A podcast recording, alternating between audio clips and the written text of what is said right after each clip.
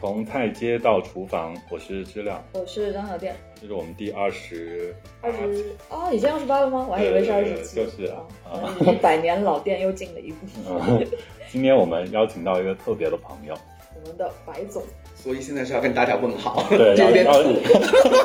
要打个招呼，就打个招呼就有点土啊。呃白总登场。啊呃，各位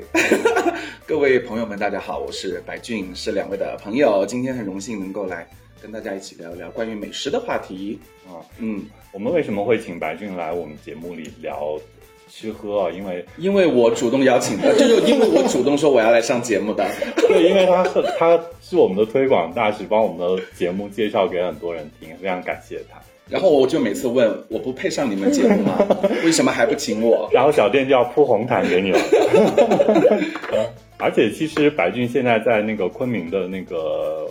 美食圈也很红，其实一直红红很久，只是最近做了一个大选题，持续了对，很久最。近是专门在做一个很有意思的选题，嗯，就是吃遍昆明的一百家米线店，现在去了多少家了？现在吃到目前截止目前是六十五家。最近在长胖了。啊，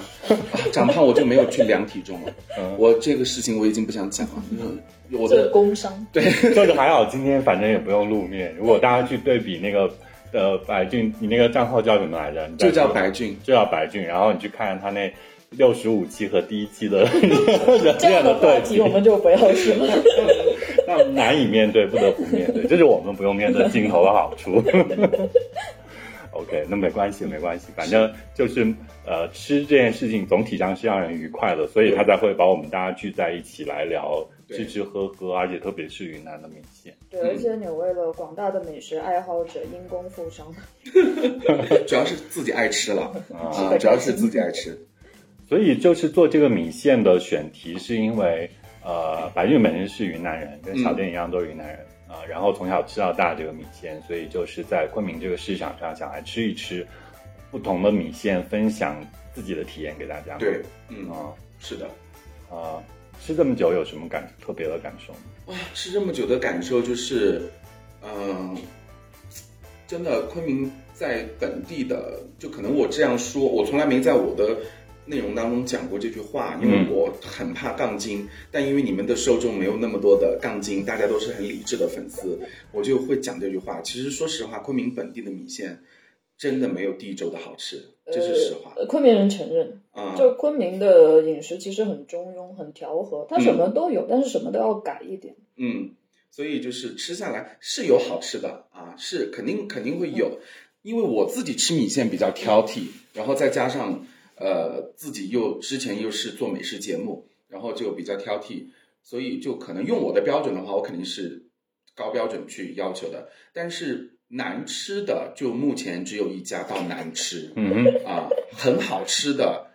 就是我会再愿意去吃的，可能也就是三家，嗯但其他的都是在一个中间值啊。但嗯是那些的话，我觉得可能因为我的要求太高，但可能对于外地的朋友或者是其他的朋友，可能我觉得也就够了。你这样说，大家好好希望知道你那个内心的那个 list 啊，嗯然后希望可以列出来给大家，但是你又不要分享给大家。我要分享的，你 要我分最享后啊，我会分享的，嗯就是我最后一百家拍完之后，嗯我会出一个榜，但是这个榜的话，呃，很个人，很主观。非常个人，很主观。嗯而且我因为我所有拍的这些米线都是网友给我留言推荐我去吃的，嗯我自己没有任何主动推荐过。就是没有你你你是帮网友做测评，其实其实你现在做的这个事情是，我其实我的理解是它一个非商业的体验活动，对的，对呃，基本上没有任不像现在我们在市面上看到那些对抖音上的探探店店啊嗯或者怎么样，店家给钱，然后对帮店家办事。因为十年前我出道做美食节目，知了就知道呀。然后他们看电视就会问我、这家真的好吃吗？就是我不想再做以前的内容，就是好以吃你就扎扎对，眼，就以前就是你说的很对，就是你会被绑架，店家给钱，人家都花钱上你的节目了，你不可能说人家不好，但有一些可能真的就不好，你没办法讲。你讲不出口。那像我的话还好一点，就是我还会讲究，我我我我可能就是不会演的那么浮夸，我还是有良心的。但是有时候编导那边就过不了啊，对制片那边就过不然后就了。让花的我不表够，现的甲方不满意。对，然后摄像就会让我吃的夸张一点，表现的嗯好吃一点，大口大口的吃，然后我就说这真的吃的很抑郁。对，然后当所以为什么后来我来从传统媒体电视转来做短视频？当时其实有很多人来找过，包括机构，他们还是希望我能够来做美食主播，以探店的形式来做。包括现在其实有很多商务在找我的，嗯啊，很多商务在找我，米线店、餐厅，然后呃都是希望我去探店帮他们做推广。然后我都是拒绝的，就是我是不拒绝探店合作，我也不拒，我也是拒绝商家给我充钱的。嗯是你拒绝探店合作，不是不拒绝，你刚刚讲错了。哦，对、啊我我是拒绝探店合作的啊。啊、呃你其实是希望能吃到更多的种类和更多的小店给大家，而不是被那些资本绑架的那些店要去吃，要去夸他们。对，其其实实你是在做吃米线的田野调查，算是吧， 对社会学研究算是 啊。啊， 所以其实说起来，我觉得这个选题为什么有趣，就是白俊做的这个事情为什么有趣，因为其实米线对云南人是相当重要的。啊对，但米线太日常了，嗯就我们云南人对于米线，它就是再日常不过的东西，它就像。它，你不要任何不不会花任何太多的代价就可以得到的东西，它就像太阳一样，你一出来之后，那个阳光洒在你身上，你就如此的心安理得。它对云南对米线就是这样的，嗯所以但是其实有很多人他是不了解云南米线是什么，就是它对，的因为种太类，常见了。对，它的种类会有那么多，然后口味会有那么多，形态会有那么多，所以我做这个选题，我当时我就想着啊，那因为首先第一我是我很爱吃，然后第二就是因为我小时候我我家里是呃我我奶奶跟我妈妈是还有我外公他们是做米线的那种做法，哦米然线后是对，然后我姑妈家是做开米线厂的，然后我自己开过米线店，然后我对这个米线是很有很深的情结。然后这是第二，然后第三就是，嗯，我就可能讲这句话可能讲起来有点不要脸吧，我觉嗯得可能有点大。你讲但你讲但是真的是我的心里话，我嗯真的是希望，就是除了兰州拉面，除了螺蛳粉，嗯除了。重庆小面之外，我觉得再怎么轮，应该轮到我们云南米线了吧？ 对云吧南米线出圈，呃，对其实我觉得这个事情是这样子，我自己一个精嗯神云南人、 外地人的感受是，呃，当年十多年前我们来云南的时候，大家来云南旅游的时候只知道过桥过桥米嗯线啊嗯现在慢慢的，大家到昆明对愿意吃昆明的小锅米线了。嗯，但是云南的米线远远不仅仅只对限于过桥和小锅，对还有很多很多。所以我觉得就是从白俊的短视频里面可以看到很多的嗯，不同的米线。其实你在做拓展和给大家更多选择，给大家更多呃选项的事情。嗯，然后再加上就是做这个选题，呃，我我其实是因为自己是做内容的嘛，因为跟你们一样都是做内容的，那我还会是有一些编排，比如说我吃的这些都是网友给我推荐的，嗯然后我会看啊，可能最近跟哪一期就可能内容会好一些，嗯，然后跟哪一期会好一些，然后会选择性的挑。刚才说漏了一点啊，就是除了吃完一百家会出榜之外啊，我所有网友给我留的每一条言，我都有一个 Excel 记的。哦然后到时候我会整理梳理出来，类似于米线地图一样嗯。如果有需要的朋友，我可以发给他。 哦，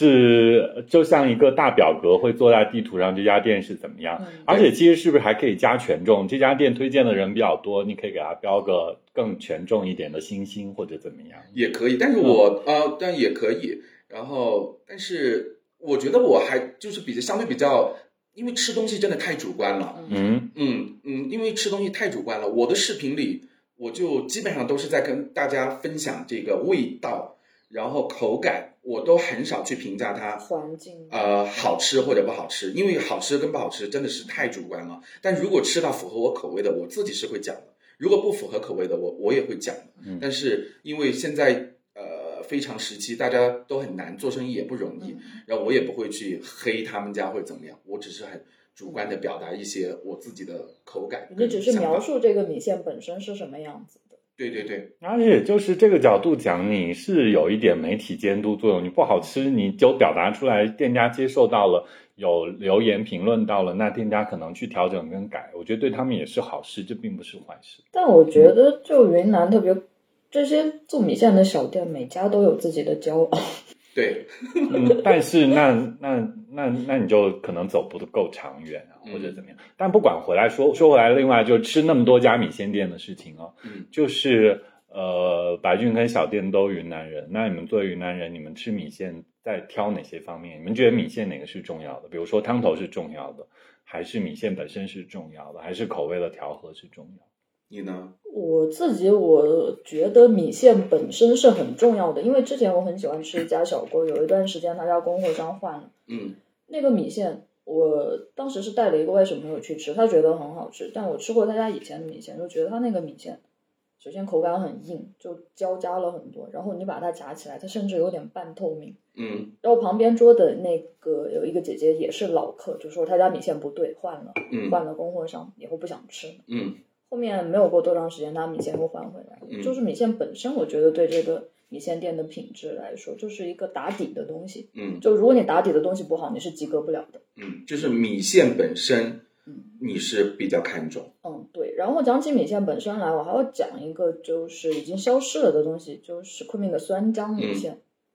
呃，九十年代的时候经常能吃到。九十年代的时候，粗米线的意思就是酸浆，对然后细米线是干浆，对。现在已经就粗米线、细米线只是一个型号的嗯区别了，口味上没有区别。嗯或者就是粗米线的话就更软一点，但是它不存在那种轻微发酵的程度。嗯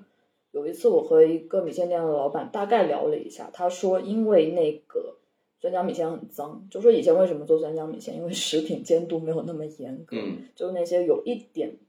轻微发酵，它没有坏，但是它轻微发酵的嗯那种食材可以继续使用，但现在不敢用了。但我之前在贵阳我吃过他们酸粉，那个和酸浆米线很接近。嗯所以我觉得酸浆米线就消从昆明市场消失了，这一点有点可惜。嗯，酸浆米线就是因为我家以前我外公做米线的时候，我我我妈妈他们做的就是酸浆米线。嗯酸浆米线现在没有的话，我觉得应该是可能是工艺太复杂。对对，它发酵过程不是很麻烦脏，我觉得小店说“脏”这个词，我觉得不对。就是酸浆米线对是有问有难点啊，嗯有难点，难点在是哪那里个？老板跟我说酸浆米线脏，他难说我吃完马上要去吐。不是难点在于哪里？就是说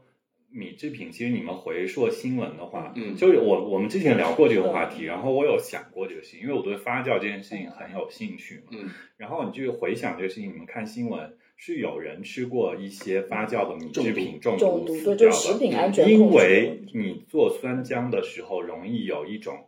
特殊的真菌或者微生物，嗯它会导致特殊的毒素，嗯会容易让人中毒死掉。这个毒很严重，它嗯不是说让你像你吃菌，你有时候可能还去医院打个吊水啊，或嗯者怎么样，你能缓解一下。这个菌的毒，它可能直接就死掉，它嗯可能就不是说你可以救得过来的。所以食品监督在这方面越来越严，就嗯越来越没有人敢做这个事情。嗯可是实际上，我觉得发酵的嗯工艺跟水平啊，这些年是，呃，就是这是一个食品工业的事情嗯嘛，它是有标准和有设备、有方法论的，嗯只是说原来可能是小作坊，你小作坊承担不了这么嗯大的设备，因为你完全要靠经验。嗯你就是靠经验，你就像你刚才说的，其实从现在发食品已加工已经发展到那么厉害的地步，嗯然后其实完全是有方法、有标准去做。嗯那为什么没做？是因为之前工艺复杂，然后慢慢不做、不做、不做了之后，他就不会在这不会去研究这个东嗯西了，就做的人少了之后就从民间跟工业对之间没有传下来，对就断了。就断了，就是有点可惜。而且本来不赚钱这个事情，你就说你在整个云南市场，你做这个米线，而你且酸浆 你卖给就是酸酸浆嗯。只能在当天卖，对，嗯然后而且酸浆就是仅限于昆明本地的口味，因为在地州上很少，几乎没有。啊、早早些年的话会有，因为我之前就是我我妈妈，呃，跟我外公，然后我妈妈就跟我讲，是工艺很复杂。她跟我讲了之后，我听了头都是晕的。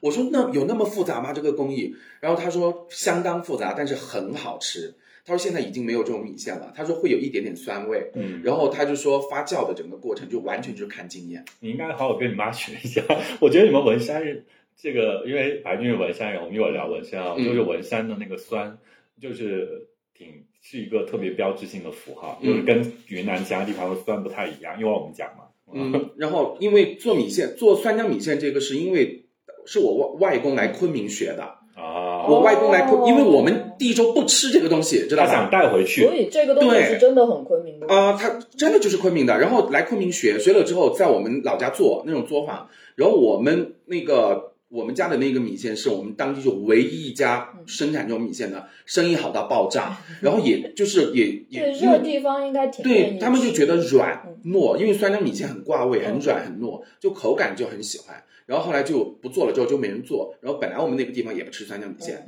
然后再加上我来昆明之嗯后，别人也学不会。对，也学也没有去学或者怎么样，然后就越来越少。嗯然后还有一个我听到的说法，就是除了公益以外，还有一个说法说是不够环保。我就是嗯，不够环保是什么意思啊？可能就是你说的脏吧。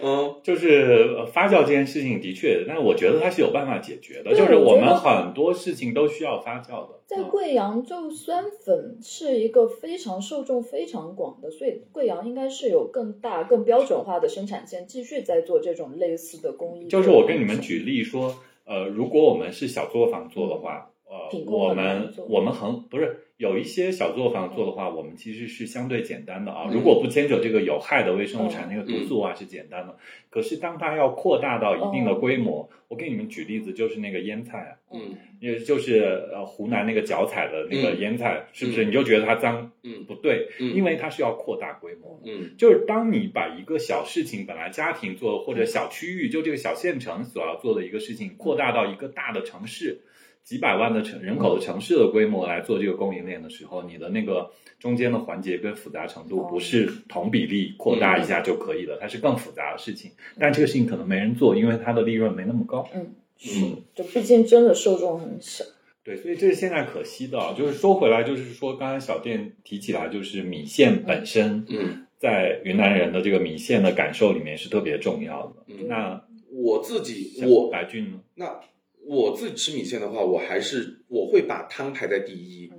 米线本身是在第二。嗯，因为如果没有那个汤，如果汤不太好的话，真的就很拉垮啊，真的非常再拉垮。好的米线也出不来味道。对，再好的米线都非常的拉垮。我自己的话，我会觉得汤很重要，就是我吃米线，我第一口我是先会先会尝一口汤，然后再吃米线，然后米线是在第二位嗯，然后你刚才说的调和啊、调味啊嗯，这些可能是在很后面了，因为只要汤好跟那个米线本身质量好的话，那基本上就不会糟，就不会出错。那调和，那五味调和的那些，就完全就是个人个人个人个人的选项了，嗯你可以 DIY 了。但是在昆明，就是有一点就是，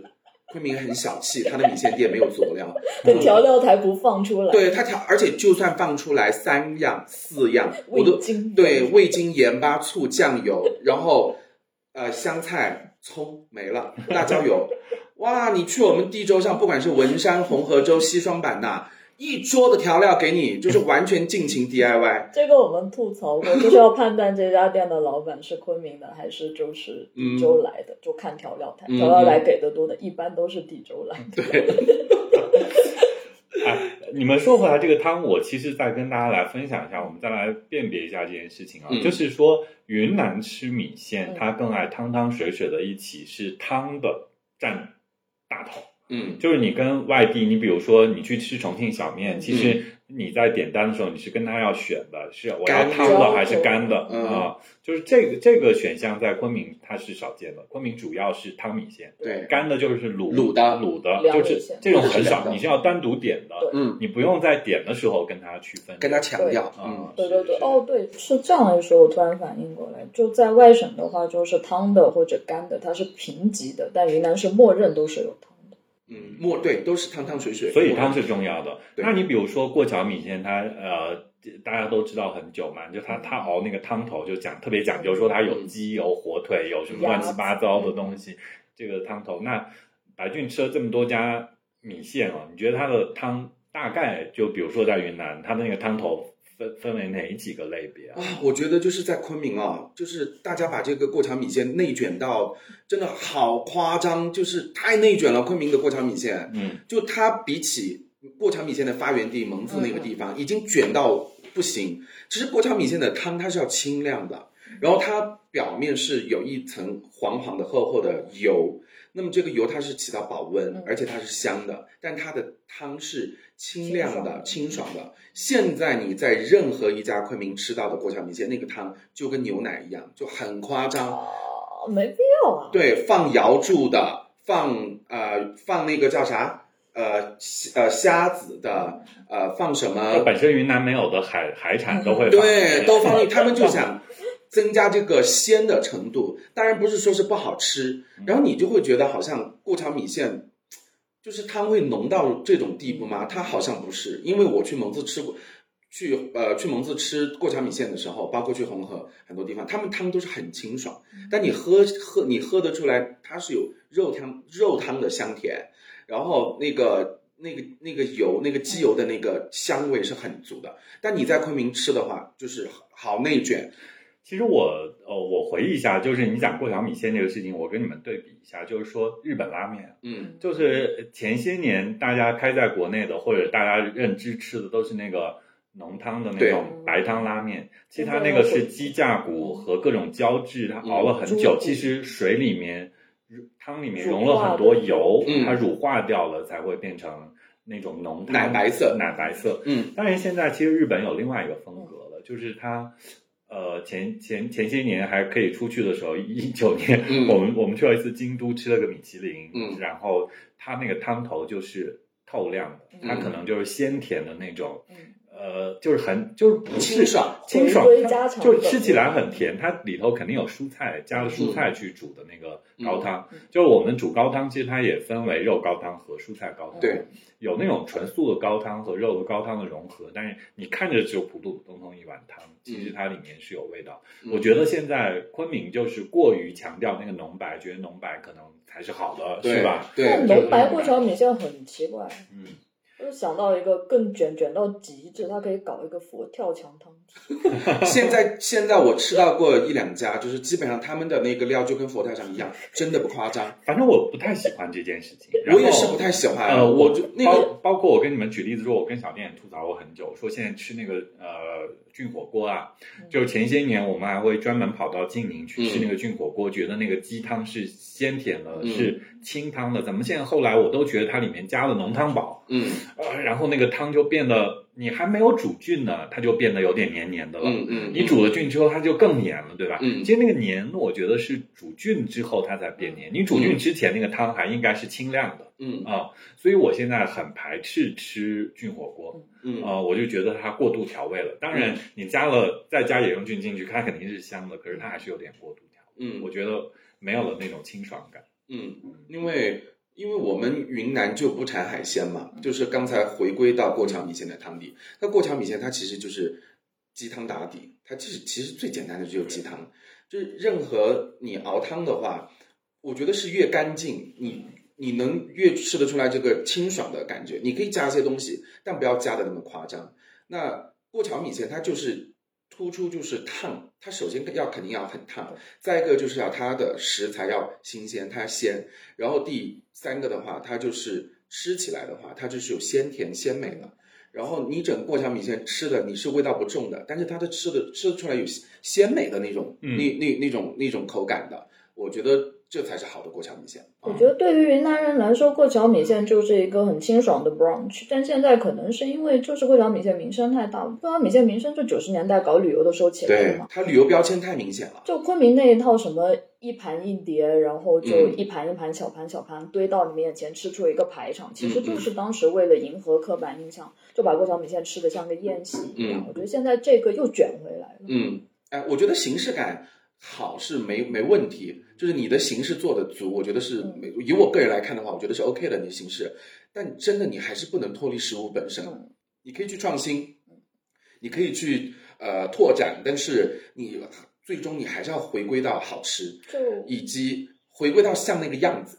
嗯，但说回来啊，其实我刚才要问白俊那个问题，我不不仅仅是过桥米线，就是说你在云南吃这个米线的时候，那个汤头是，呃，比如说它有是鸡的，有嗯是筒子骨的，嗯然后有是牛的，嗯呃，那或者它有一些是混合的，嗯或者加了火腿啊什么嗯的。嗯，你觉得你自己喜欢哪种汤头？我自己喜欢筒子骨汤头，因为我们因为每个人的小时候的饮食结构、饮食习惯不一样，因为我们老家的米线煮法就是筒子骨熬汤，所以我更喜欢筒子骨的这个熬的这个汤来搭配米线，我觉得比较配。那当然，其他的我也我自己也很喜欢。那当然就是要汤干净，汤我所谓的这个汤的干净就是你用的食材，你不要乱七八糟都少加加啊，然后就是一定要干净纯粹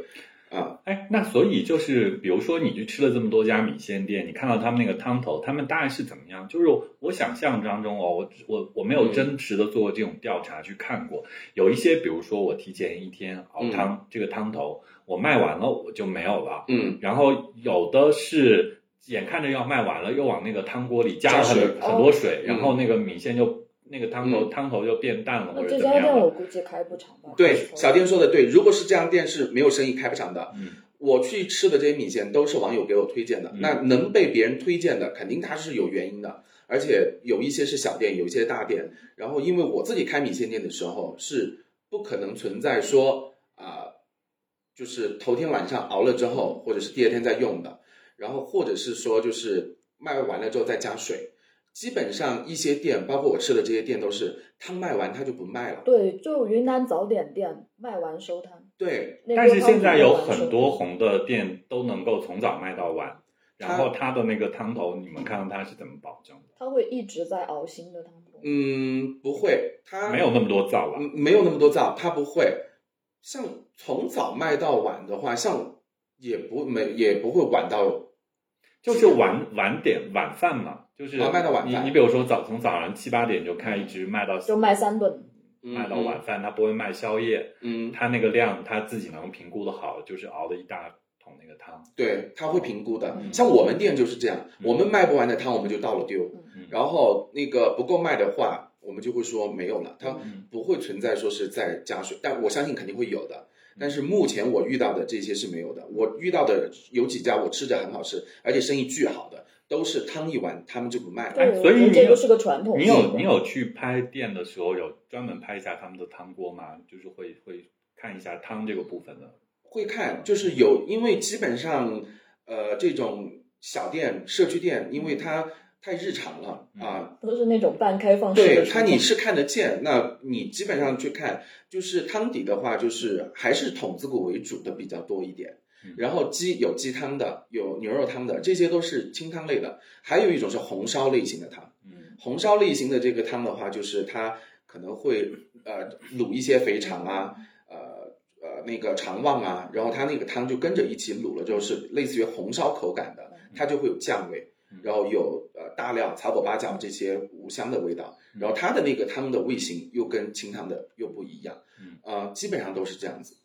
所以就是说，呃，我我再总结啊，就是在昆明吃到的这些米线店里面，嗯或者云南米线店里面，除了鸡汤、排骨头汤、牛肉汤，它还有那种红烧的对，红烧汤，酱汤，嗯啊，就是它就是这一类的味型，它都可以做各种各样的米线，小锅米线或者大锅米线，对做浇头的都可以。对的，嗯。那你们俩在小锅跟大锅，或者就是这一个维度的分类上面，就是如果不讲那个食材本身，嗯米线、嗯汤头，那你们在小锅跟大锅上面，这个这个上面的不同，有一些什么样的喜好？就白总最喜欢的是我分不出来，我真真的吗嗯，我真的分不出来小锅跟大锅，我挑不出来我最喜欢的一个。我觉得我真的但是你日常上面你会吃吃出来，就是比如一碗米线端上来，你吃出它小锅煮的或者大锅煮的。那肯定，肯吃得出来啊，嗯这个 啊，小锅煮的很烫，对对这个是嗯对外省的朋友来说是一个差异嘛？为什么有有小锅这个说法？其实是它它对应的是大锅。大锅嗯米线是米线烫好以后，然后再把汤浇进去，其实温度已经很低了，也没对有很低，就是可以很快的吃进嘴的温度。但小锅才嗯小太锅就长是要了，它是在吹着吹着翻吃滚的。所以白俊去吃了六十五家哦，现在已经拍了六十五家，小锅跟大锅的比例大概是多少？在昆明本地还是以小锅米线居多，但是其他大锅米线，包括过现桥，呃过桥对，然后包括一些地州的米线，以前大家可能没有太 care 的嗯，没有太在意的一些米线开始崛起嗯，嗯，啊，像比如说宝山那边的啊，宝山那宝山米边是什线么口是什味？么风格？呃，宝山它有一个那个鸡肉的米线，嗯啊，那个就类似于红烧鸡汤的那种辣的那种哦，啊，类似于这种。然后还有就是普洱的花生汤，哦，那个我很爱，那个我对，很爱跟稀豆粉，嗯然后也是有很多人在追捧。嗯然后还有就是其他一些地方的，像我们文山的酸汤米线，嗯，就以前可能就是大家只知道过桥米线，只知道昆明的焖肉米线，呃，就大我说的是大多的啊，嗯然后知道过桥米线，然后就没有什么了。但是现在就是越来越多，越来越多，就大家知道了。但是最多的还是小锅米线，因为昆明人对小锅米线的执念跟热爱真的是根深蒂固，你他觉们得太喜欢了。你觉得小小锅跟大锅的差异是什么？酸菜煮了一下之后，比你那个浇在那个大锅的那个汤头自小己锅去弄更了入冷味，的，我觉得会好吗？对，呃，不是小锅，嗯，我自己的个人感觉就是，因为昆明人喜欢吃烫的东西，嗯啊，所以小锅它这个温度够，他就会喜欢。然后，而且昆明人的口味其实还是挺重的，对对对，他喜欢这种杂酱酱感酱感，嗯，酱的这种感觉，然后呃，所以它也不浓的那种感觉也不怕等。对小锅就是要一锅一锅煮，很慢，也不怕等。对大锅就是强调效率，你很对快就吃起来了但。但是反而现在大锅没有那个潮流，前些年可能大锅有一阵子潮流，我嗯记得大家还去江岸小区那边嗯有一个大锅，我记得我前前些年都去吃过，很快，嗯上来就上了，然后吃很多。现在反而我真的很少见到大锅嗯，啊，小锅就是烫，然后味道浓嗯，然后大锅的话就是因为更清爽，更清爽一些。嗯，就是根据个人口感，我我选不出来，我两个都 OK。我只是比如说是我有时候会想吃小锅米线，然后有时候我会吃大锅米线，然后有时候想吃其他的。那你吃到的小锅米线的汤头有什么讲究吗？你就是因为小锅米线有很浓的腌菜跟酱的味道在那个汤头里面，嗯，那如果他是用心煮汤和不用心煮汤，能不能感受到？完全能够感受得到。嗯呃，小锅米线它虽然放酱、放腌菜，嗯，这些它其实是味道会很重，就可能会重到为什么有一些在家里日常用白开水就来煮了，然后放点肉。但如果你用骨头汤嗯、童子骨来煮的打底，它的整个的基调是不一样的，你其是喝得出来的。嗯，你一入口就除了有酱的香味，那个肉汤的香甜，不是说你煮肉末拿加开水的那个香甜是不一样的，而且熬的时间久，它的那个入口的那个感觉也是不一样的。嗯所以就是我拍到有几家好吃的小锅米线，他们就是我专门还去看了一下他们的汤，嗯不会是那种两三根骨头丢进去，然后飘一点点油的那种，都不是，都是一锅纯正的骨头汤，他们都做的很好的啊、所以就是还是有区别。啊，而且市场上就是老百姓也都能感受得到，对吧？现在的食客不傻，嗯就是他可能吃的东西太多了，选择的东西太多了，但他吃了之后，他分得清楚好跟不好啊，他是完全分得清楚的。嗯而且也愿意为这个汤付一点高的溢价，就是对说现在这个小锅米线也慢慢的价格在起来，对就是你那个汤的钱大家也算得过来对这个账，而不仅仅仅的好像说那个浓就好了，有酱就可以把这些事情解决掉。是解决不了的，因为大家是吃得出来的。因为我吃过几家小锅米线，就是这种，就是我觉得好吃的，就是我觉得他们汤你喝了之后是有肉汤的那种香甜，它的那个基底还在的。有一些就是那个肉汤的味道就很少，基本上没有，就是酱的味道。所以大家要去吃云南吃小锅米线，一个看人多不多，第二就找跑进那个操作间看下它的汤锅对是不是有一可以个扫专门一的眼汤锅，嗯，甚至不用进去，它因为它汤锅就还会放在比较显眼的地方，就一眼就是得到去看一下它的，嗯对有些看一操作下间它藏汤在锅里面，有些操作间在外面一点，啊嗯，得看一下。就我想起来之前去蒙自吃了一家，就是那种嗯非常那种本土的馆子，看起来嗯破破烂烂的，它的汤锅。是在明火灶上烧的，嗯很大的一锅汤锅。嗯然后，如果你抓一只鸡，然后去给它看那个景象，它能当场吓死。里面嗯熬了好几只鸡，这是鸡汤，呃，他家是熬鸡汤，也鸡汤和鸭子。他鸭们子那边熬汤很讲究，就鸡汤，然后鸡和鸭都要放，因为鸭油的温度是比对鸡油更保温嘛。对，甚至他们还会放兔子，嗯。然后就是红河州的汤跟我们文山的汤就区别就是，就是红河州感觉更偏禽类，就汤的哦嗯基底。就鸡鸭鸡鸭很多啊。然后我们文山这边的话，基本都是筒子骨嗯，猪啊，以猪和猪牛啊，以以猪和以猪和牛，因为呃红河州那边也吃牛，但牛的做法基本都一样，就是类似于清汤的，要不就是红烧汤嗯。啊、就是呃红烧汤。然后，但是如果说是清汤的话，就是文山我们这我们文山这边就很少会有拿鸡汤来呃当汤底的，就是基本上还是猪肉类，特别是筒子骨啊、然后红河州那边就禽类比较多，他们会用鸡，会用鸭，会会来熬。嗯特别是还有兔子，对就是兔子类的米线，可能就蒙自那边吃吧，对，其他地方好像很少看到。嗯，昆我明们都昆明有吃到过吗？没有，哦我们下面还有猫驴肉。啊猫驴肉做米线吗？猫驴汤，哦对，猫毛驴驴哦肉是什么？它驴肉驴肉，哦嗯，OK 驴肉、毛驴肉就是它也是会有两种，一种就是清汤，就是煮毛驴的清骨哦汤头，然后那个切成片，类似于冷片的那种嗯放上去，然后还有就是红烧毛驴，嗯然后就是就顺便那个红烧的汤舀进去给你啊。我们下面会有这种，但是呃更早些年更夸张，我小的时候还有马肉米线，哦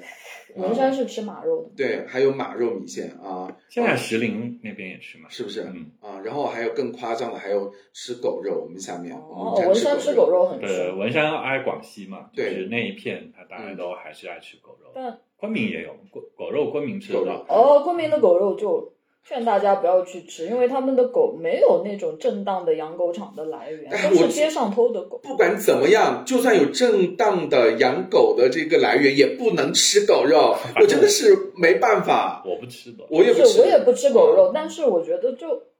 呃，就吃就狗不这个东能西吃。就是怎么说呢？如果你能过了道德的这个关，但起码你还要考虑一下食品安全，我觉得这个是底线。就是城市里面的狗肉，就中国养狗这个东西就很奇怪的，就你吃到的狗可能就是你家邻居家丢的狗，对，而且可能是被毒死的。嗯，然后那个，因为我们下面吃狗肉就是很日常嘛，嗯然后在我的感化下，我们全家人都不吃狗肉了 啊，然后现在就要叫去吃狗肉怎么样？我们我们全家人，包括我爸妈、我妹妹，然后我们有什么亲戚啊那些，都在我的感化下全都不吃狗肉 了。嗯，以前是会吃，我我也不吃。 OK，嗯，那就是除了这些汤底嘛，我们就说汤底。那在调和上面的味道，我们刚才其实还是说了米线本身，嗯说了汤头本身。那在调和的上面，大家其实是有不同的自己喜欢的味道的嘛。那是对一个很复杂的事情，够不够香菜？对你放不放韭菜？你对会不会想要点小芹菜嗯或者其他的这些东西？那你们觉得在这些调料里面，你们自己个人的喜好是怎么样？你小店喜欢什么放什么？说起调料，我要讲我喜欢的米线类型，也不是大锅，也不是小锅，我们刚才就说起来嘛。嗯，呃，我可能是最近比较想吃的米线是凉鸡米线，两记米线啊。所以对于凉鸡米线来说，调味料其实是很重要的。那两记米线就是你去参加婚礼，永远第一个在。 不是不是，那个是吃宴席的米线，那个就是好看。其实它那个它，因为它用盘子装嘛，圆圆的。用盘子装的话，，它就是调料汁给的都很少，嗯所以味道拌不匀，就很难吃的那种。嗯但是我喜欢的凉鸡米线就是。建新园很在昆明很多连锁店，但嗯只有一家的宝凉善鸡米街线那个店，对祥云美食城对面那家，他家凉鸡米线，我就要讲到他家的调料。他家调料的话，油辣子和胡辣子都很好吃，然后嗯只有甜酱油，他家会放甜酱油，然后鸡丝也很好吃。他会放一个特别神经的东西，他会放银耳，嗯就大家都觉得银耳是吃甜品用的，但其实银耳煮了以后，它放在凉鸡米线里面白白的很好看。然后你没有用糖来调味它，它其实就是木耳的味道，而且比木耳还黏，就放在凉米线里面拌出来很好吃。嗯，就是一个呃调料上的配料上的特殊性的，就是银耳的东西。就看起来就让人印象深刻，而且放进里面还挺好吃的。然后凉鸡米线就是一个特殊的，就是云云南里面特殊，因为它是属于干拌的嘛，对，它就不是凉有米汤线，头的啊，就就特别是建新园的对是没有汤头的。嗯它的调料汁，我是觉得分量刚刚好。在红河那边，他们吃那些凉米线的话，汤会给满满的一碗。那个是汤米线有汤头的，对那个是汤米线，它嗯不是凉，它不是卤的，这个是干拌的。对这个的话，就汤没有那么丰富，但就是调味是刚刚好的那种。那对于白俊来说，那个你说调味是对吧？调味上面，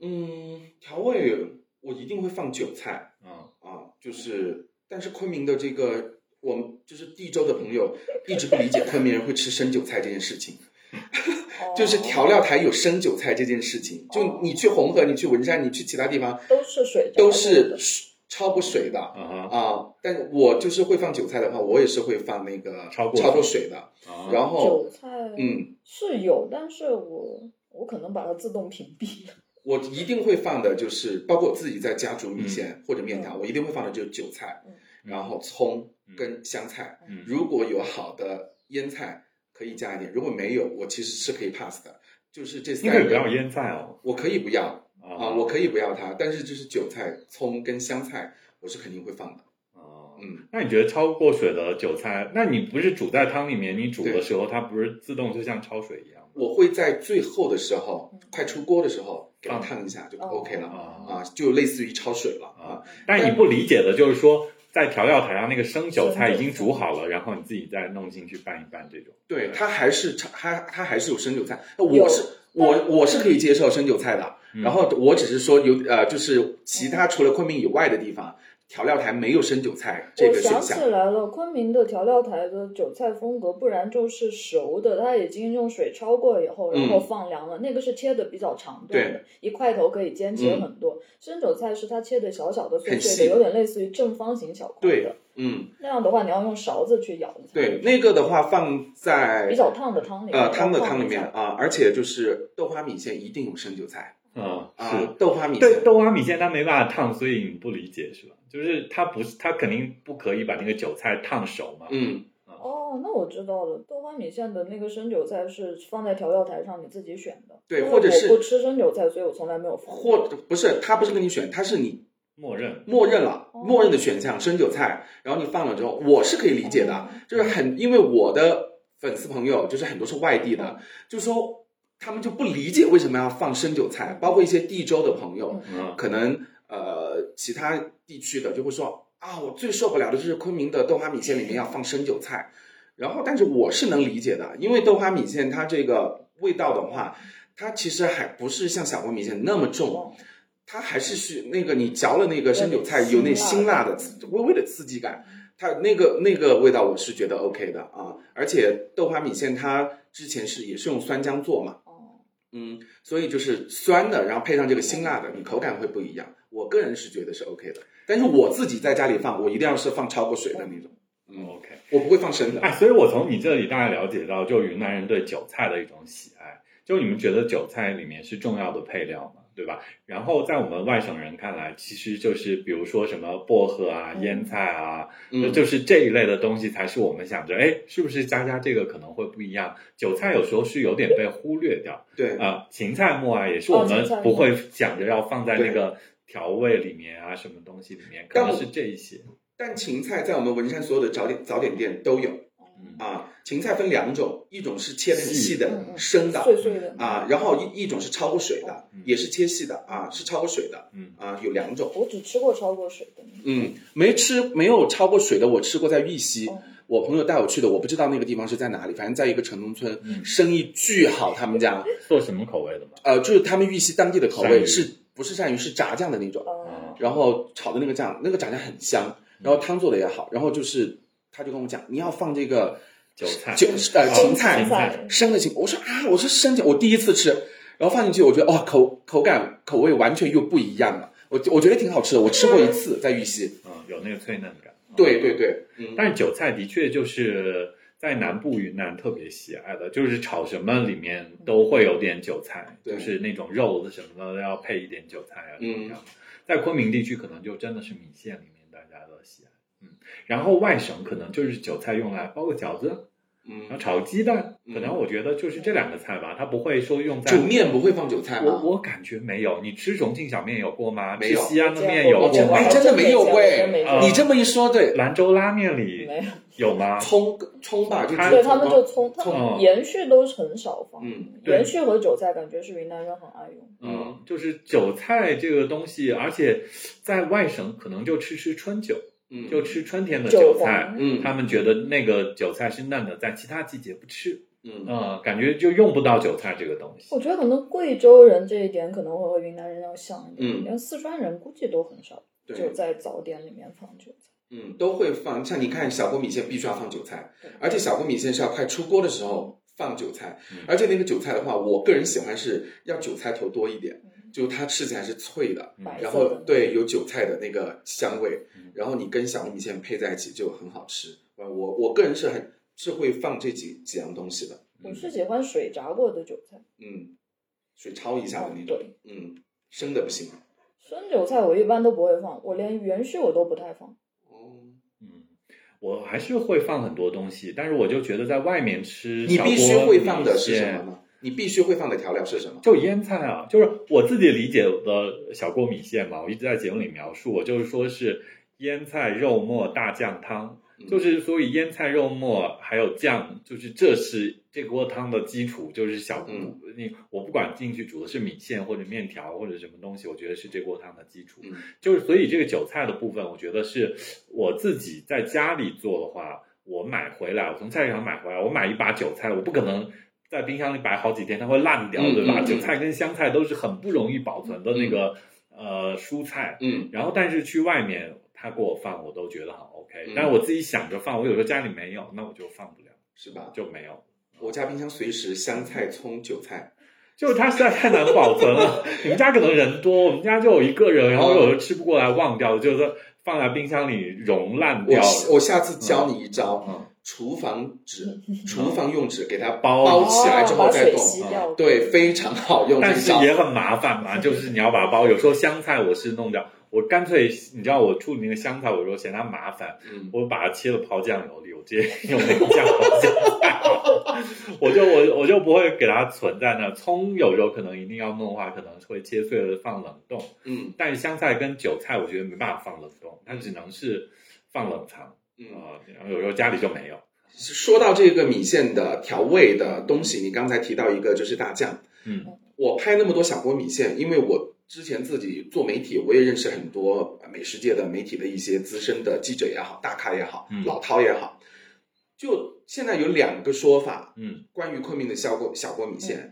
就是有一派人就一直是说正宗的小锅米线是不放酱的，嗯，但是我很讨厌“正宗”这两个字嗯啊，我觉得一说正宗，我你可以说传统，嗯，但我觉得你说正宗的话就有你好像在踩别人，说别人不正宗，对，，而且我觉得很狭隘，嗯就没有正宗这一说嗯啊，我觉得就很狭永隘。远都在创新嘛。对，我觉得很狭隘，就没有正宗这一说。但我我说，你可以说这个是传统的味道嗯，我觉我 OK 的，就是说是真正的昆明小锅米线是不放酱的。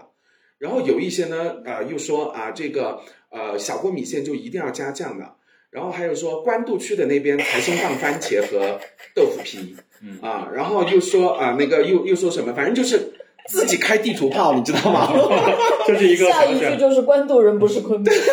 就他说啊，关渡那边才兴放豆腐皮跟番茄，我们五华区不放不的。放的啊，就很好笑。但是哪里正宗或者不正宗，我觉得都不重要。但是你的基本的味型跟做法，你要。像你要像你才是小锅米线，对吧？嗯你最起码你不能脱离那口锅，一个一个煮出来的， 是所吧以？嗯我觉得就是形式、形式就、呃、传统，然后内容自由的都可以是小锅。嗯，像刚才你说到这个酱，就又会衍生出来，呃，米线的汤底，对，嗯米线的汤底的一种嗯汤底，嗯就是它是红烧的，它就是会炒酱嗯，炒酱了之后，炒了之后煮汤，它就会有呃酱香的那个味道，就类似于那个像红烧汤一样。嗯那像昆明的小锅米线，它有一些是炒，就是那个肉酱末，对，炒炒肉末了就跟着炒，有一些不是的话，它是会把那个酱炒一下，炒成油，哦炒香之后，再来那个小锅米线里面，然后加一点酱，它就会有酱的香味。因为那个酱你直接下去煮的话，它会有一股生酱的味道，嗯就你一定哦加要工，过油炒对，要过油，要经过高温，嗯它那个生酱的味道才会去除，嗯哦然后它那个呃发酵的那种呃酱的香味才出得来，很嗯明显的出入对，就会明显的出来。如果你只放生酱的话，它是出不来的。就是所以为什么要过油，要炒一下，就是这个原因。嗯了解。但是这是一件好玩的事情，我跟你我跟你描述啊，嗯就我自己在家里做那个小锅，嗯我最近就是我也在节目里说，我放那个味增，嗯就是味增也是可以给那个汤，它没它没有那个昭通酱那么咸，嗯啊，它就淡一点，我觉得那个酱香味儿也挺明显，有挺好味玩增的豆味儿挺好的。嗯还有点米嘛，有除了豆有米，有个发酵物，嗯它就还有还有什么昆布啊，什么那些提取物什么的，就是让那个汤也挺鲜的。嗯但是说起来，就是 我觉得这是一件好玩的事情，就是你刚才讲到的这些流派，这这样的不同里面，你觉得现在昆明的小锅米线啊，嗯，他们的发展方向在往哪个方向上走啊？就是或者说老百姓的喜欢，就是你粉丝朋友的喜欢，嗯，他们更喜欢哪一种？就你说的这些不同的流派或者怎么样？它其实差异不是特别大嗯啊，就是差差异不是特别大，就是有两，就是我的粉丝群体当中，有的会喜欢，像我个人就会喜欢油水多的，嗯然后那个呃，就是不要酱那个死咸的那种，嗯就是，然后有一些就会很喜欢没有油的，然后油水少，然后偏酸，就跟你一样喜欢水腌菜的清爽的对小腌吃菜的那种感觉的，嗯但基本上它是逃离不了这个大框架的。嗯嗯啊，小过米线其实无非就是在里面，就是味型它变化其实不是特那么特别大，除非像我这种，你吃的太多了之后，你才能分得清楚它的味型有哪些稍微的变化，但基本上它味型能都是持平的，我个人是这样觉得。就如果大家来云南玩儿，如果一定要挑本地人特别喜欢的小锅米线的话，嗯，其实也没有那么特别明显的代表，没有，是他们吧吃不出来，就是你在你在那个酒店附近，你看着人多，看着这家是就一不会个，错就是很家常他的，就专卖小锅米对线。对，嗯就这个还是要挑，我觉得可能要挑一下，就是他是不是专门卖小锅米线对就的，一般卖小锅米线的店，他没有精力去打打整那种大锅，嗯别的就因为他要一锅一锅一轮一轮煮吧。嗯，对所以只要是单纯卖小锅米线的店，它其实打嗯招牌就是小锅米线店，其实它吃起来不会太差，对，不会不会太差。嗯我吃过差的一家，就是真的难吃，但也开不下去了。可能你再过半年 去看，说不定它不在了，但是那家店就很诡 异，那家店是个老店啊，我我哦老店了。啊，我就是哇，那可能怪我东西没点对，我只能这样讲。除了小锅米线，还可以点什么？他们家可以卖很多东西，哦，那可能就是做的太杂了，所以精力不在小锅。嗯他们家还可以卖其他东西，而且他们家是也是网友推荐我的，我吃了简直摇头。嗯，因为昆在昆明的米线店啊，就其他品类的我不敢讲，嗯就小锅米线，其实真的就是外地的朋友来，嗯就像刚才治疗讲的一样。就是它太日常了，你不需要花太多的代价，嗯对你就可以感受得到它。而且，如果说不像我们这种嘴巴挑剔、吃的那么多的人，其实他是吃不太出来的，真的吃不太出来。嗯就它是那个味型的框架，它就已经摆在那里了。嗯就是你再怎么调和，再怎么变，它跳脱不出来这个大框架。除非像我们这种特别爱吃的人，吃的多的人，你就能分得清楚，就是它的味型稍微的变化，但是区别不大。所以各位来昆明旅游的时候，可以大胆放心的，就你看你的酒店或者附近人多对，专门对专门写着小锅米线的，你就可以大胆的去尝试。不用非要去排那些很有名很有名的就没必要，嗯。嗯，那这样子说，就是我我觉得我我我另外一个思考，就白俊，你你你吃这么多小锅米线，其实是在督促行业， 就是是是不是督促本地人做更多，但其实给你自己累积了很多经验吧。嗯，可能是吧，因为我真的是刚才就讲了我做这个东西的理由嘛，嗯然后因为真的是喜爱吃，然后喜欢米线，然后再有一个就是我真的是希望再怎么轮，应该轮到我们云南米线了。我真的希望我们云南米线能出圈，嗯因为我想通过就是我。非常非常脚步博主这种微博的力量，但我现在非常欣慰的是，哇，啊你的小嗯红书大号一万我粉以上，我你已非经是膝盖博主，我非常欣慰的就是有很多粉丝他们 get 得到我要传递的东西，嗯然后我而且会很感动，很多在海外的嗯云南人给我发很多私信，专门来感谢我做这个选题，因为他们回不来嗯啊，然后就说而且啊就说说是因为。他们看了你这个，其他还有很多外省人是说啊，我们看了你之后才知道，原来米线还有那么多，不只有过桥米线。嗯所以就是老媒体人的这种姿态吧，这有成 就感，有成就感的，啊就就是是因为把别的东西带给别人，让更多人知道了。对，虽然说是很多人就是很纳闷，来私信问我，你这个怎么变现？或者我身边的朋友怎么来赚钱？我说我做这个号不是为了赚钱的，啊我说我真的你在布一个大局，也 也下一个大也局，也不是啊，眼就是前不重要啊、就是如果说是你拿这个号来赚钱、接商务或者怎么样，那很有内可容就能不可控。又会做到，就会做成我十年前出道做美嗯电视节目的情况一模一样。我不想被绑架，我就想做我自己。而且可能以前在做电视的时候，我还要听制片人的，还要听领导的各种的。那我的这个短视频，我就觉得是我自己的一个自留地。哎，所以我很期待你一个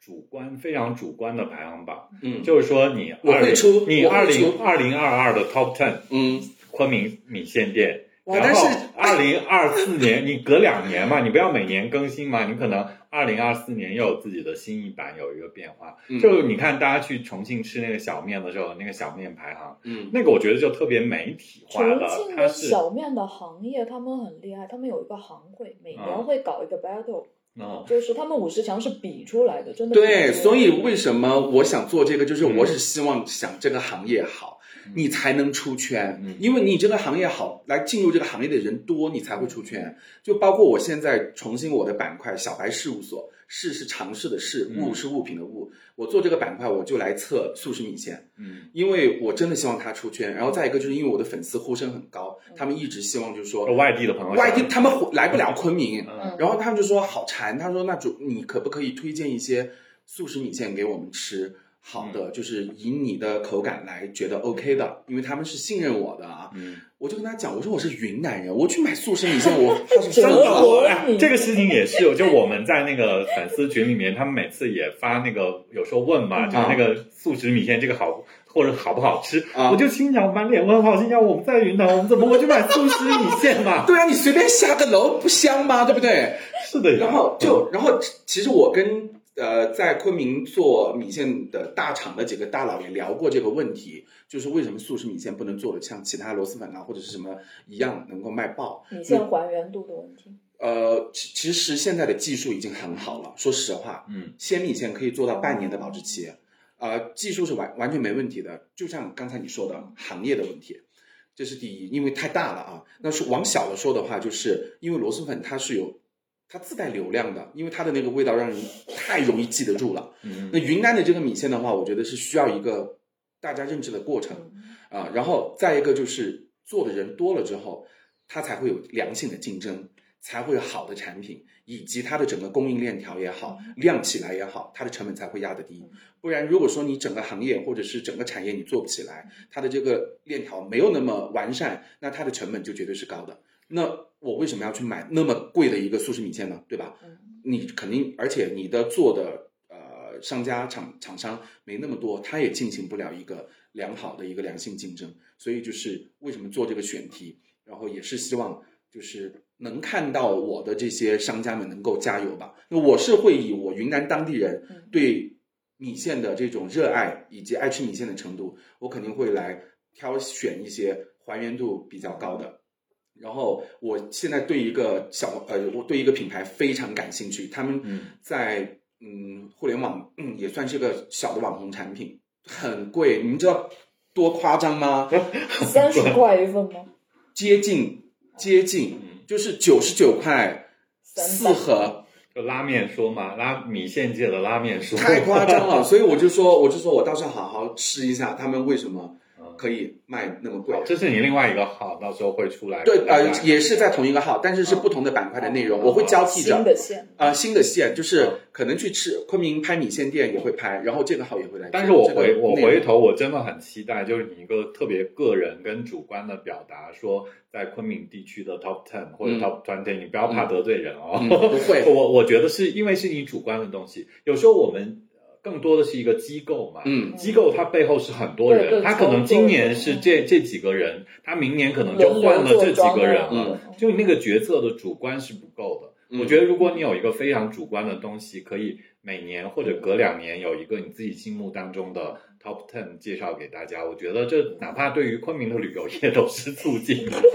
要不然你来昆明你吃什么？有时候大家在吐槽你来昆明不好玩嘛。我告诉你，嗯我现在很有意思。我私信收到最多的就是他们来昆明旅游，让我推荐米线嗯给他们吃，好几好多个人。是，嗯嗯呃我觉来得理解大家真的是有这个困惑，而且就是过桥这个东西，大家已经吃腻了。感受到的都嗯是这种东西，甚至开去省外也都开很多。可是我们当地人在昆明生活吃的这些米线的种类，嗯，是不是可以有一些排行，有一些你主观的建议跟介绍？我觉得嗯这是有趣的。而我且会这做样一说的话，其实，在昆明本地人其实吃东西都是有一个习惯性在对追的，可能对，很多东西本地人都不知道。对，就是其实昆明人口味很窄，而且是我我总体说上来，我我觉得说呃，云南人有时候大家的口味很窄，嗯，因为太特殊了。对，你就是各个地就只认那几区，样对你各个地区，你从小吃到大的，你的这个生理的记忆在这里，你去接受那一个东西，可能接受不了，但并不代表它不好吃。嗯呃，这外云南外地人本身来的吃丰富或者度怎么样，嗯对，嗯就云南太丰富了。云南嗯本身啊丰富度、内部消化都够消化很长时间。对所以我作为外地人，我没有界限，我没有年轻的生理嗯记忆的时候，我就是吃这个也觉得哎呀很好吃，嗯我对吃你那可能个也觉对得云哎南食物很的好好吃。奇度比我们本地人要高很多。是是是是我，们有一个思维定式呗，对，你所以也很好奇的呀，你也很好奇啊。我觉得你还是很跳脱的，就嗯而且你还是很可以、很理性、很客观的来评价昆明的食物。小店是 对不见起，多我就是识昆广。明黑 子。 因为我听你们节目的时候，我就说哇哦，我说真的，说的这些话都说中了我的心 坎里，但是这些话我不敢在我的视频里面说，因为杠精太多了，就是我不想来引发这些有的没的啊，嗯我都会。呃，很怎么讲，就是嗯嗯很避嫌嗯客观的讲我的主观感受啊，我都会避一些东西，尽量客观的主观。对，尽量客观的去讲我的主观的感受。我们两个刚好就是主观的表达嘛，因为小店有小店的主观，我有我的主观，嗯就是这个这两个主观刚好不一样，嗯，就是是有差异的。对，因为你们有搭档嘛，嗯我就是一个人，我就没办法。嗯，啊对，那好，那我们也聊了一个多小时，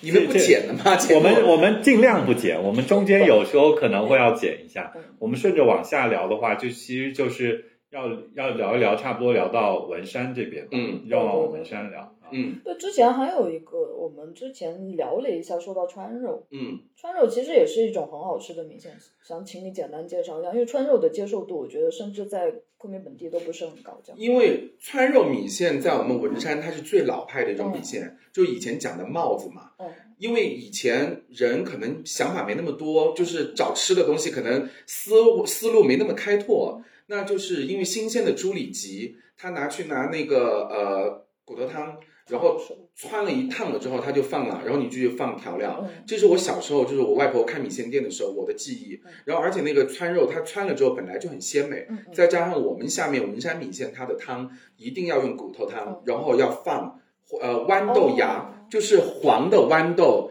嗯买来之后你拿水泡了之后，要拿袋子给它捂住，给它发芽。连豆壳的那种对小豆芽，对对对，连豆壳那种小豆芽发一点点芽出来，然后跟着那个骨头一起熬汤，嗯，那个就豌杂面的那个豌豆的嗯类似，只是豌杂面的那个豌豆它没有发芽嗯是，啊。我们下面是要捂一定要捂发出出芽，来，就是这个事情，我今天听你说，我也才了解到，我之前没有听说过。就嗯是这个这个部分，就好像刚才我们聊到的说，我就是说日本嘛，现在的汤头它是有一种是肉的，是浓白的白汤，嗯还有一种就是清汤，清汤它可能有蔬菜在里面，嗯我觉得我猜是有蔬菜的鲜美啊。就我觉得你刚才描述这个白豌豆就带来发芽发芽的豌豆发芽的豌豆就带来一些蔬菜的对鲜甜。甜的，对啊、就蔬菜鲜甜，所以就是我们下面的米线是这样，然后它就烫烫的穿肉嗯，然后后来慢慢的就演化，就会穿新鲜的猪肝，嗯，穿新鲜的腰片，然后就帽子就越来越多，什么香肠哦啊，，所以你讲的川肉，它不仅仅是川肉，还有对猪肝和对，肝和什么嗯猪肝腰片腰片，对，啊、这两个是讲究火候的，嗯就是对肉、猪肝和腰片都是讲究就火胖的候，嫩嫩的，对，而且一定要新鲜的哦，食材，如当果天才可以啊，对当天你才隔可以天就不行了。隔天就不行。然后完了之后，你的处理一定要处理好，如果处理不好的腰片会有尿骚味，嗯，会会有异味。哎，这个部分我觉得很像在厦门吃那个鸭肉粥，嗯它也是当天有很多食材，你选一下穿一下，嗯，到了那个帽子里面，到粥里面，粥底里面有很多东西在里面，是不是有类似？对。然后像现在就是呃文山米线啊，就是大家昆明人嗯知道，以及在社交网络搜索很红的那个呃。我那个米线店的话，有一家就是永远都是在排行榜前的那家文山早点，嗯呃，何仙居那家，翠湖边嗯翠湖边那家，刚才我们也聊到，那家只是我们文文山米线当中的一个很小的品类，它只是早点中的一点。一一一个小的品类，它不是大众的，它的那个是黄焖鸡米线，算是啊，叫焖鸡米线。那我们那边其实普遍最大众的就是我跟你讲的这种川肉米线，叫拼盘米线。为什么叫拼盘？就因为它帽子很多，哦，它会拼给你。然后我们那边的嗯吃米线的流程是这种的，就是专门会有一个人坐在店里，你会看到他前面摆满了各种肉，呃，新鲜的里脊，然后腰片、猪肝、炸好的猪小肠、香肠、火腿肠，然后然后呃油炸肉嗯、抛皮子，各种全部在，他就会问你，他就会写这个嗯呃多少钱多少几几个个肉包，多少钱几个肉。在红河州那边是切好了，他拿给你；在文山的话，一定是现切。哦现切现切现肝场都是现切。，对，猪肝都是现切，所以就很考切的那个人的功力，嗯因为他 他有时候他切多了切少啊了，嗯切多了切少了就是控制成本，然后还有一个就是切薄切厚，哦，就酸的好味道。对好很考切的那个人的功力，然后。你那你一进去，整个氛围就拉满了，你就会觉得哇好吃，因为新鲜现切的，然后他切的薄薄的，然后也他就会拿一个盘子给你啊，比如说三个肉，他就让你选，你选哪三个，然后薄薄的切给你了之后，你就拿着这个盘子肉的盘子，亲手递给厨递师。啊，然后就递给我，递给我就就在隔壁旁边一大口锅就煮着骨头，然后那个呃豌豆汤就菠萝菠萝整，然后旁边有口有口锅是烫米线的嗯，然后拿了之后。他会舀一勺，他就会问你吃不吃辣椒嗯。如果吃辣椒，他会舀一勺红油。嗯红油的话，它其实跟呃四川的红油是差不多的，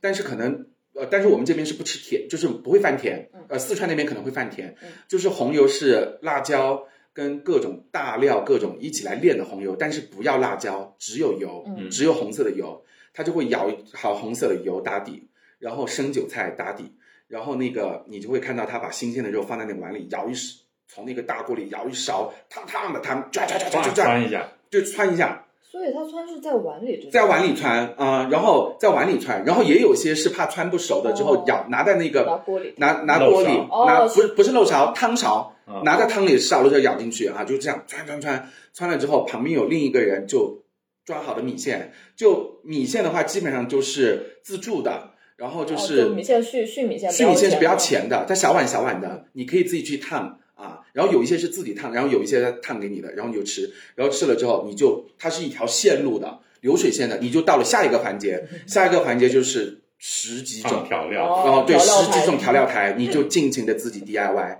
然后什么都有啊，呃，大蒜、生大蒜、生姜、芝麻、花椒、胡椒、花椒，就是花就是辣椒面都会有两呃辣椒都会有两三种，一种是油辣椒、干辣椒、胡辣椒。，对小米辣，小小米米辣辣，对，然后就会有各式各样的，然后有一些还有薄荷，然后每一家都会凸显自己的特色的话呢，都会准备一些自己看家的一些东西啊，就是没有要要做出我的差异化，就有些可能会他们家自己腌的泡菜啊哦，当做免费的小菜啊，然后有一些可能会有一些啊、呃炸好的那个菌子啊啊，，然后豌豆是必备必需品啊，就会这样，这是这就是这就是在文山最普遍的早早点，点是这样的。而不是那个，而不是而不是鸡的，鸡的只是一小部分，最小的一个焖鸡米线。嗯那个鸡那个那个焖鸡米线的早点的话，它是把鸡切好了之后炒黄焖一小下下，加汤进去煮，嗯煮了之后呢，它就连着这个汤嗯，然后连着这个连鸡汤带肉连连汤带肉的就舀给你，它出品又快，而且他家为什么生意那么好？是首先我觉得是味道是还可以的嗯，但产品是过得去的。再一个就是他们家便宜量大，对他们家卖的不贵，性性价比嘛，性价比非常高，再加上他们家那里就有那个旅游属性嘛，就在翠湖旁边嘛对对，对文林街那里，所以他们家能经久不衰，开那么多年，然后而且能保质成这样，其实也也还其不实，错，是吧？其实啊也但是是它不能代表很好文山，嗯。但它代表不了文山嗯，文山是反而说起来是你刚才是提到的那个川川肉的那嗯个，但川肉又不仅仅是川肉，因为其实你们在说川肉之前，我在吃川肉最多的是各就馆子，嗯对，什么昆明能吃到都是各就川肉米对线，，但是它的川肉只有猪，是嗯，只有猪肉，嗯它没有猪肝、嗯腰片这些东西而。且是放锅里穿好的，是不是？就不是你说的那样现现切嗯川是不是？啊、我们文山就最普遍的早点店都是这样子嗯啊啊，然后还有因为我们文山吃酸，嗯他会做酸汤，嗯啊，做我太酸喜米欢线文文山的酸了，啊，就是在文山，就是吃第一个是那个什么，就吃那个酸汤牛肉嘛，嗯他涮那个牛肉。嗯第，二个就是在你家吃那个酸汤鸡，我酸汤鸡超爱吃那个酸汤鸡。我们文山的酸汤，它是用昆明叫苦菜，呃，大苦大口菜，嗯菜，哦，用大苦菜来做有一的。点点红，还那个红是那个红是以前有红色的苦菜，紫色的苦菜，嗯然后还有那个红色的芹菜，就紫色的芹菜，它们是拌在一起了之后偏红。然后因为这些就是紫色的那种芹菜那种不少了之后，就开始为了还是要要颜色，就放紫甘蓝啊、就放紫甘蓝进去。然后每一家做的酸汤也是每一家都不一样。那我们这边的呃文山的酸汤的话，它主材就是苦菜，它不会再放其他任何东西了。它的酸就是苦菜出来的酸。然后像贵州那边的酸，它又分呃两种酸，一种就是番茄发酵的酸，嗯还有一种就是酸米萝汤吧，不是呃萝卜。对，你说对了，就呃萝卜发酵出来的酸啊、就是它不一样。啊，但是贵州那个他说那个番茄的那个酸啊，并不仅仅是来源于番茄本身，还有那个米汤。对嗯，嗯我们我你们加米吗？我们也要加也要加哦米，也要加米嗯汤啊，我们也要加米汤进去嗯啊，然后加米汤加盐，然后它要呃发酵嘛，给它自然发嗯酵，然后出来了之后，呃，有一些会有。就是你为什么会很喜欢？因为它很生津，很开胃，嗯而且它配肉类来吃，它就很清爽对对对啊。然后再加上我们文山也比较天气比较热，所以就是喜欢吃酸的东西，所以还会有酸汤米线。然后我们下面的良品，就是你刚才说到的凉米线，就你你们有机会去一次文山，嗯然后你们去看一下那边良品铺，哇，就很也是很夸张，很壮观。嗯就你吃个凉米线，人均可以吃出一百 多，就你可以选的东西太多了，而且吃法也很多。对，所以我觉得其实凉米线，小店说那个鸡鸡鸡丝凉米凉鸡米线，这个是也是一个小代表。嗯，我觉得反而就是，比如说搁在凉米线这个地方，我觉得地州很多它那种汤汤水水汤的汁凉米线更更酷多，，嗯因为它那个汤汁它是复杂的。对它调味就更你比如说多微山，你吃木瓜的，嗯木瓜水；嗯大理吃木瓜水这边的，然后再往底下一点，我去那个景谷、嗯普洱那边，他们吃那种甜角的酸、嗯酸角的那个酸汤水，然后可能你们文山我们文又吃山就另外是的，对我刚才跟你讲的发酵的那个，你会见每个桌子上它都会有一个缸子装水装酸汤的，就是粉红色嗯的，就它就你自己倒啊，你自己倒，它就是这样子的。哦对你们文山的代表，我觉得就是因为那个汤有颜色，嗯红红的，看着很、很好看，就很有食欲，嗯，跟其他那种酸汤没有颜色的酸汤不太一样。嗯，它是粉色，就是我之前会有那个呃红色的芹菜，嗯因为它会有颜色嘛。然后如果说你买不到的话，然后可以加半个哎紫甘蓝，就为它了有维一些保持传统的而粉红色，嗯而且就是说，你们这个酸汤它煮出来，你比如说涮牛肉、涮嗯鸡肉的时候，它没有其他的味道，它那个酸味还是很很明正亮、对很舒服，它没有什么异味。嗯有一些酸你煮出来之后是不对的。嗯， 嗯因为它没有放多余的配料，它就是嗯，呃还会放酒啊。我把我我们店里的机密都 说了，你们文山人的机密呃呃会放啊酒啊啊，会放白酒。啊，反正就是它有特殊做法。你现在说这一点点，大家也 get 不不到是，就算啊我也 get get 不到，不是，就其实我我我会做的，嗯但是我就是做不出来我姐姐做的，就是我家里做的那种那那种酸的味道，嗯那种正味。温度有关系。呃，不管是温度也好，放的顺序啊、手法，然后以及经验，嗯，嗯对，而且我觉得这个还有规模的问题，嗯就是你是多大规模做这个事情，你你如果就是说他把一个小规模的事情，如果扩大到一个开店的这个规模的事情，它还是复杂的，嗯它不是家庭的做法嗯啊，这这总体上是一个复杂的事情。嗯，所以现在昆明吃到你刚才说的文山的那个川肉，嗯和这个酸汤的地方有吗？有的还是挺多的啊、嗯有两家品牌做的还是挺好的，他们嗯也是放加盟，也是做了，但是就是不稳定啊、哦品品控不稳定，一旦这种放做加盟的嗯加盟的话就会出是现不这可种能问的题啊，就是说小规模你变成大规模的时候是不容易控制的。对嗯，你就你就不好你就不好去嗯控制它。你有时候说说你自己的店，你做了一锅酸汤，你觉得这这锅发酵不好，你就说我今天不卖啊、嗯对吧？你如果放开了一个体系的话，你别的店不卖，你就不可以，你还是得把它发出去卖，让对大家卖，所以这是差异。嗯，而且就是像我们文山啊、红河啊，包括西双版纳的这种米线，它做加盟不太好做，就是它标准化不像昆明的小锅米线那嗯么标准，因为它的很东西多杂，它不像食材小太对难食材很很供应链很难，对供应链很难做，它就不像小锅米线供应链就很嗯就是它食材就这就这么点，相对简单。啊、相对简单，而且它品控可以控制的比较完整啊，嗯所以就是你刚才我说的在昆明吃到的这个川肉的这个米线，就昆明有好几家，呃，然后也有连锁的，然后就是我吃过的，就是有一些好，有一些就真的不行。所以他们也会现场切吗？嗯，现场切的没有，哦，嗯，现那场那切的只没能有，去文山才看得到。 现场切的有一家我去拍过，嗯然后我去拍过那家，但那家给我又一点点小失望，嗯可能也怪我自己，那家就只有两锅汤，卖完就不卖了。哦，啊，啊，然后就现场切。他们是我在昆明二十年哦唯一见到有西，就是把还原度还原的最哦。我我以前的米线店，我都我当时是我也要还原成这样。然后我姐姐说不行，没因为太忙了，根本忙不太过费来。人工了。对人工啊，然后后来就没有，我们就像红河粥一样切好了之后嗯，客人来了之后放。然后这家是目前为止把文山米线还原的形式感最好的一家，呃，卖了两锅汤，嗯，就不卖了，然后他就是现场切啊，切给你，然后你拿着盘子然后旁边烫。因为我去的是我是十二点钟去的，他们家卖到十一点半就没有了，哦，我还是提前打了电话跟他留了两碗。可能是因为我是最后面的客人嘛，嗯啊、就是我觉得整个感觉可能，而且再加上我期待值太高了，嗯，嗯，就可哦对，能可没有嗯能是你放的期待是你希望它百分之百还原。对，但是我没吃下来，我觉得还行嗯，不难吃，但是呃，离我自己的个人要求，然后我觉得还差了那么一点点，真的不是说客套话啊，真的也有可能是我去的太晚了，嗯，因为他们五点钟就起来熬汤，已经七个小时了，而且就是就就是最后我觉已经很累得了现切的那个猪肝啊，嗯还有猪腰啊这些东西还是挺讲究那个越鲜早嫩越度，好。对。我们文山吃米线，我告诉你哦，有一句话要吃头汤，哦 就跟苏州人要吃头汤对一样， 要不然你穿那个肉穿多了，它就没有哦早上煮的时候味道变嗯淡对我们文山人吃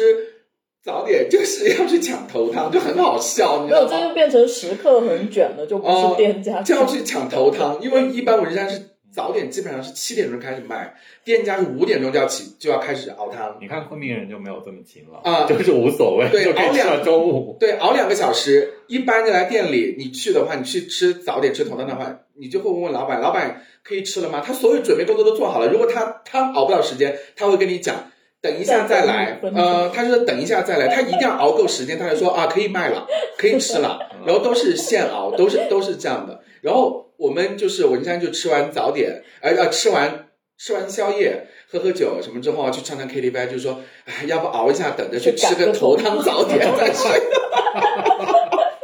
嗯，可以可以可以。就苏州也是会等着吃头汤，我苏州吃头汤的那个面，它是说煮面条的那个水，哦你第一锅煮出来那个面条的质感不一后样，面越煮越浓，越煮越浓。对，越煮越浓，你那个质感就变了。嗯，他们是讲究煮面条的那个本身，他们好像那个高汤嘛，那他们都是一舀过来是那个。嗯然后我们是吃的是讲的是那个熬的那个骨头汤，嗯要吃头汤啊、啊，我们有这种说法，就头汤去吃头汤， 很好笑。讲究讲究，嗯讲究啊。然后吃米线要配酒，会喝酒，喝早酒吗喝早酒，早点酒啊。喝早酒文山人是云南最能喝的吗？是好像我印象当中是可以从早喝到晚的，就是从是早喝就到就晚就文山人，其他其他地方没有讲，也有的，地州也有喝的，那没有早酒，有早酒很少有啊，南早部酒南少南少部爱喝早酒。早酒我感觉少，中午可能要喝，中午开始喝的，嗯反正除了昆明以外对。对对对，其昆明他人是地最不能喝方。对其他地方都能喝，而且喝酒的文化也是很可怕。就我现在我回老家，我都说我不会喝酒，因为如果说你但凡说你会喝，你就也就 就找你就了。找哎，你们在文山喝什么酒？啊白酒，所以早酒是喝的是白酒，多少度？三十五度左右，差不多，更或者是就更自高烤，酒那种。也有自烤酒。然后呃，你们爱喝什么牌子？还是清香型的酒？嗯，包谷酒喝得多，哦，哦我现在还是喝包谷嗯喝包谷酒，嗯，嗯喝包谷酒。然后以前会有高粱酒，嗯，啊，喝包谷酒。然后我们文山人一天的行程就是早上起来去吃一碗早点，然后我们的早点跟红河州的早点也是一样，因为要要讲究汤要宽，嗯所以碗就巨大，嗯就是比你的头还大。然后吃完之后呢，你基本上就吃不下中午饭了。嗯因为很多，然后中午呢就不吃饭，然后呢差不多再晚一点点的话呢，啊，你就会去吃凉品，我就说了两卷饭、凉米线，啊下午茶，呃，汤汤类水似水于 啊，然后没有我们的凉米线是干拌的哦，但是它是会有酸汤放在你旁哦，边，可以如果你加想你自己自助哦加，然后那个凉米线里面呢有凉米线、凉面、凉卷粉，还有酸菜饭，然后还有各式各样的卤菜、呃凉菜，可然以后加，料，可以加料，就是你自己一盘一盘的。嗯啊，就是非常多的东西就开始吃。吃完之后呢，好，就到晚上点呢，就去吃汤锅，我们下面的牛肉汤锅、鸡肉汤锅怎么样，或者吃炒菜，然后就也是开始喝。然后不吃的话，到晚上就开始吃我们的烧烤。然后我们文山的烧烤也很有特色，有什么特别？我们文山的烧烤是不腌的，不行腌制，哦，就是生烤，生烤啊，就是昆明的烧烤跟红河州的烧烤，他们是会腌。就昆明人吃的烧烤流派基本都是红河带过，对，就是腌制。就为什么我在昆明，我基本不吃烧烤，就是因为我不喜欢它腌制的那个味道。嗯提前调个味，就是这个腌制过了之后，烤完了之后，你可以不蘸那个蘸水，直接吃，就嗯其实它那个味道也是在的。对，但是你就失去了原本的风味。但文山烧烤的话，它是刷调料撒干料吗？还是你不自己？不，你自你自己它，就你如果串串店，他比如说你是烤串店，嗯你去问他，然后他就会问你要不要辣椒，哦他就会刷酱油、刷酱料，然后撒辣椒。如果你不要的话，他就会刷点酱油给你哦。如果你去烧烤摊吃一盘一盘的那种，它会有干佐料哦、湿佐料、不要辣的佐料，就会给到你，你就自己蘸。它就很像临沧啊，像版纳那边的烧烤，基本就只不刷油腌直接啊、呃对，就不腌，就是新就是食物的本身的肉就是肉肉就是肉，烤出来之后你自己去蘸调料。嗯啊，就是然后就是到宵夜的时候又开始吃，然后又开始喝酒，这就是文山人民的一天啊。 就是你去文山旅游的话，呃，你去文山找你的朋友玩，他带你的流程基本上也是就是就就是这个样子，就开始喝，一直喝，一直喝。对，因为我我去文山的经验很少，我大概就是有一次出差，然后去文山，因为嗯只是工作嘛，就不会有当地的，没嗯有寻觅当地的吃吃喝喝，可能我们就吃了个酸汤牛肉，嗯那家可能是有名的吧，嗯找了一家，其他的就可能就没顾上吃就回来了，是不是？就一个短暂的行程。其实我对文山的了解特别不对，丰富，我对文山也不是嗯，七呃这个月跟下个月可以去一趟普热者吧黑。，哦去一趟普者黑，因泼水为嘛呃高铁荷花高铁荷花对开普者，黑铁到高铁很啊方便从昆明坐高铁去普者黑，然后玩一下，然后你可以从普者黑再去文山市里面玩一下。文山有八个县，其实最好吃的是在广南，啊哦我广小时候广南是在靠广南近待过靠近广西，靠边境的一些。嗯对，啊、类似呃靠广西的是阜宁，但是哦广南跟阜宁是接近的，啊然后因为广南那个地方有山有水，就是它的从那个地方的东西做，就是物以前就是有山有水，你有嗯种米也好，怎么样也好，它物资也就比较丰富。嗯哦八宝贡米就是在广南。后啊，以前上贡给皇帝的八宝贡米就在广南，然后广南又是壮族，嗯嗯壮族偏多，然后壮族又是它是以水而居的呃民族，然后壮族它本来在吃法上、做法上，它就有很多的呃变化嗯，然后以及更呃野对，就有很多的思考吧，应该是对于食物啊，然后。呃，所以就是广南的东西就很好吃，就是你去我我去广南，我每次我都觉得广南好吃。坝美就在广南，对，坝美在广南，就我刚才说的川肉的拼盘那种米线，其实就是广南米线啊，就是广广南这种吃啊，哦，然后普及到整个文山。文山地区，对坝美是不是交通不太方便？